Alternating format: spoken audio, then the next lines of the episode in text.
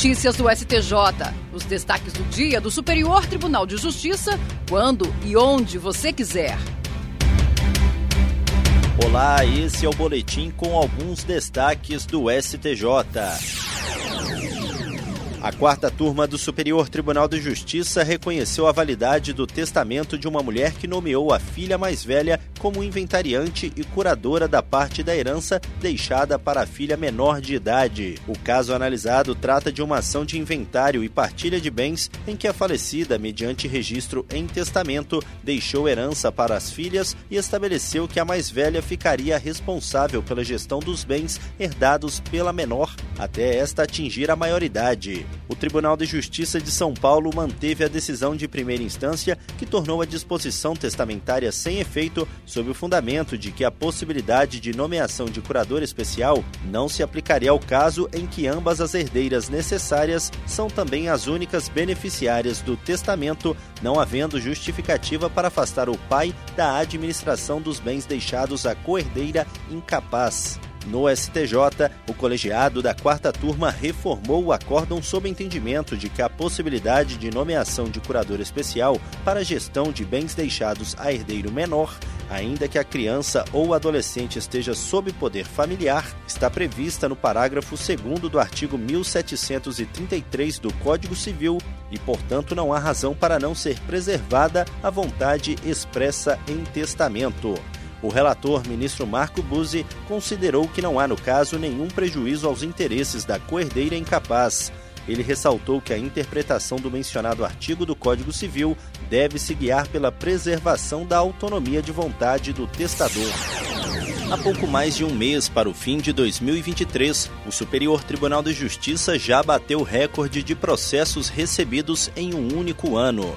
Até sexta-feira, dia 17 de novembro, foram protocolados 419.544 processos, superando a marca histórica de 408.770 registrada em 2021. Até o final deste ano, a projeção é que a Corte tenha recebido aproximadamente 465 mil novos casos, um incremento de cerca de 15% em relação a 2022. De acordo com a Assessoria de Modernização Estratégica do STJ, apenas entre janeiro e o início de novembro deste ano, a média de distribuição de processos por relator foi de mais de 12 mil casos. As estatísticas também apontam como principais classes processuais recebidas pelo STJ o agravo em recurso especial, o habeas corpus e o recurso especial. Como reflexo da alta carga de processos, surgem dificuldades para manter a celeridade na autuação e na distribuição, com impactos evidentes no próprio julgamento dos casos recebidos pela Corte. A busca pela melhora na gestão processual do STJ passa não apenas por soluções de âmbito legislativo normativo, mas também por esforços de desjudicialização e iniciativas que aumentem a racionalização do tráfego processual entre os tribunais do país.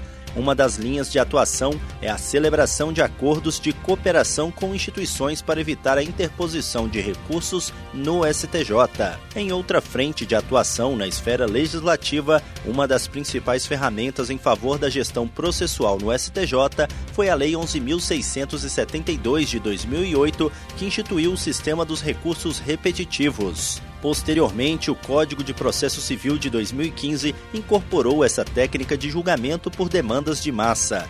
Em 2023, a Lei dos Repetitivos completou 15 anos, ao mesmo tempo em que o STJ atingiu mais de 900 acórdãos julgados por essa sistemática e reforçou o objetivo de ampliar ainda mais a formação de precedentes qualificados. No âmbito interno, nos últimos anos, o STJ tem buscado a automação de procedimentos cartorários e adotado diversas ferramentas tecnológicas para aumentar a velocidade da tramitação processual e melhorar rotinas como a classificação e a extração de temas do recurso.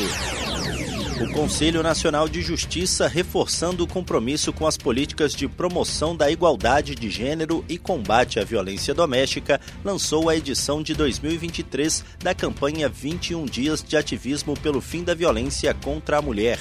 Neste ano, a ação se unirá à campanha desenvolvida pelo CNJ e pelo Supremo Tribunal Federal Cartuns contra a Violência.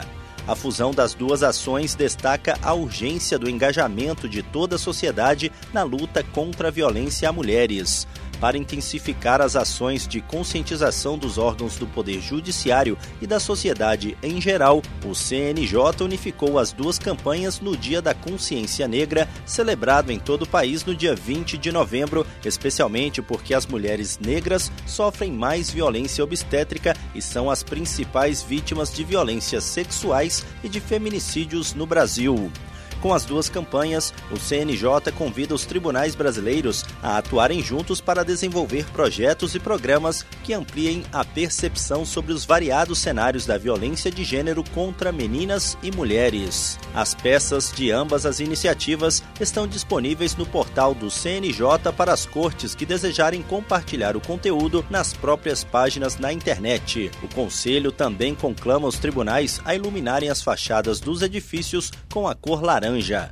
A campanha dos 21 dias se encerra no dia 1 de dezembro, quando se celebra o Dia Internacional dos Direitos Humanos, enquanto Cartoons contra a Violência termina com uma exposição a ser exibida no Museu do Supremo Tribunal Federal no período de 29 de novembro a 19 de dezembro.